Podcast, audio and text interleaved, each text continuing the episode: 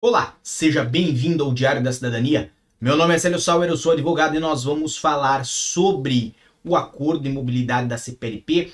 Esse acordo que nós já acompanhamos várias vezes aqui no canal, a sua evolução praticamente desde o início e que vai entrar em vigor agora, dia 1 de janeiro.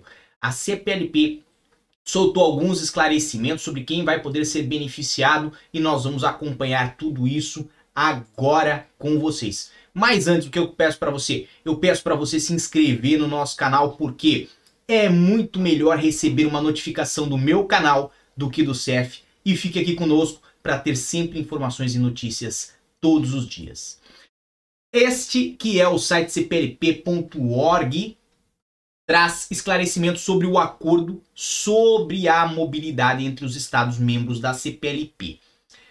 O Secretariado Executivo da Comunidade dos Países de Língua Portuguesa reportando as notícias veiculadas em meio de comunicação social durante as últimas horas e pelo quanto estas descrevem de forma incorreta os recentes avanços do acordo sobre a mobilidade entre os Estados-membros da CPLP, apresenta os seguintes esclarecimentos. Embora se confirme que a entrada em vigor do dito acordo irá ocorrer no próximo dia 1 de janeiro de 2022, tal sucede apenas para os três Estados-membros que integra, entregaram no secretariado executivo da CPLP os respectivos instrumentos de ratificação, a saber, Cabo Verde, São Tomé e Príncipe e Portugal.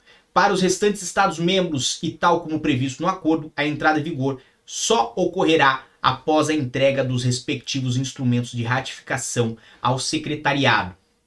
Então, como havíamos falado, os que ratificaram estarão vinculados às suas obrigações e, obviamente, também aos seus benefícios. Quem não ratificou enquanto não ratificar não está vinculado a esse acordo. Isto aí inclui países como o Brasil, Angola, que está em processo de ratificação, e outros países que são membros da CPLP. Ao todo, são nove. Temos três que ratificaram, vou repetir aqui para vocês. Cabo Verde, São Tomé e Príncipe e Portugal, ok? Acresce que, contrariamente ao que foi veiculado em alguns meios de comunicação social, da entrada em vigor do acordo não decorre a imediata aplicação de regime de isenção de vistos na CPLP, nem mesmo para os três estados acima, estados acima identificados. O acordo estabelece a base legal sobre a qual se constituirá uma maior mobilidade e circulação no espaço da CPLP. Esta base inclui a identificação não exaustiva das diferentes modalidades de mobilidade, Contudo, apenas uma dessas modalidades, a isenção de vistos a favor dos titulares de passaportes diplomáticos oficiais, especiais e de serviço, decorre imediatamente da entrada em vigor do acordo. A aplicação de outras modalidades de mobilidade, como por exemplo isenção de vistos em passaportes comuns, como noticiado, exige o estabelecimento de instrumentos adicionais de parceria entre duas ou mais partes Nestes instrumentos, os estados parte escolhem livremente a modalidade ou as modalidades de mobilidade, os grupos abrangidos e as outras partes com as quais estabelecem a referida parceria, em linha como o princípio da flexibilidade previsto no acordo. Assim sendo e tendo em conta que a presente data nenhum instrumento adicional de parceria foi comunicado ao secretariado executivo, é incorreta a notícia de uma isenção de vistos para passaportes comuns da CPLP, como decorrência da entrada em vigor no próximo dia 1 de janeiro de 2022 do acordo sobre mobilidade entre os estados membros da CPLP. Tido isto, é visível que o acordo vai entrar em vigor no dia 1 de janeiro, mas vai beneficiar menos pessoas do que se esperava. E enquanto os países ao acordo vinculado não desenvolverem instrumentos próprios para permitir as pessoas se beneficiarem do que prevê o presente acordo, que é esta mobilidade, nada vai acontecer.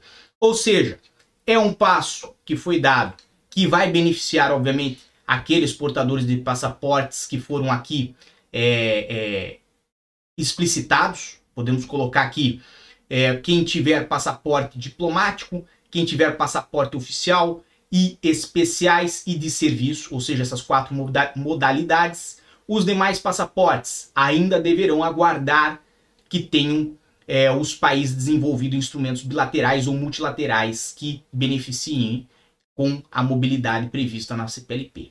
De um modo geral, o que, que isto quer dizer? Quer dizer que choveu no molhado. Para muita gente vai continuar a mesma exaustiva busca por um visto de curta duração para poder vir a Portugal e, obviamente, né, para transitar entre os países da CPLP conforme o direito interno de cada país. O que é um retrocesso e não um progresso. Se esse instrumento de mobilidade, o acordo da CPLP, vem aí para unir os povos e permitir que eles façam aquilo que lhes era previsto, né? E, obviamente, aquilo que lhes beneficiasse, que é essa mobilidade entre os países que compõem a CPLP, unir mais esses povos, por enquanto, nada disso vai ocorrer. Só vai ocorrer, obviamente, para um grupo de pessoas que já trabalha para essas instituições governamentais que pertencem a cada um desses países. Por exemplo, diplomatas que estarão a serviço num outro país que faz parte da CPLP. Até o momento, é isto que temos sobre esse acordo. Conforme mais notícias chegarem, nós vamos trazer aqui no canal.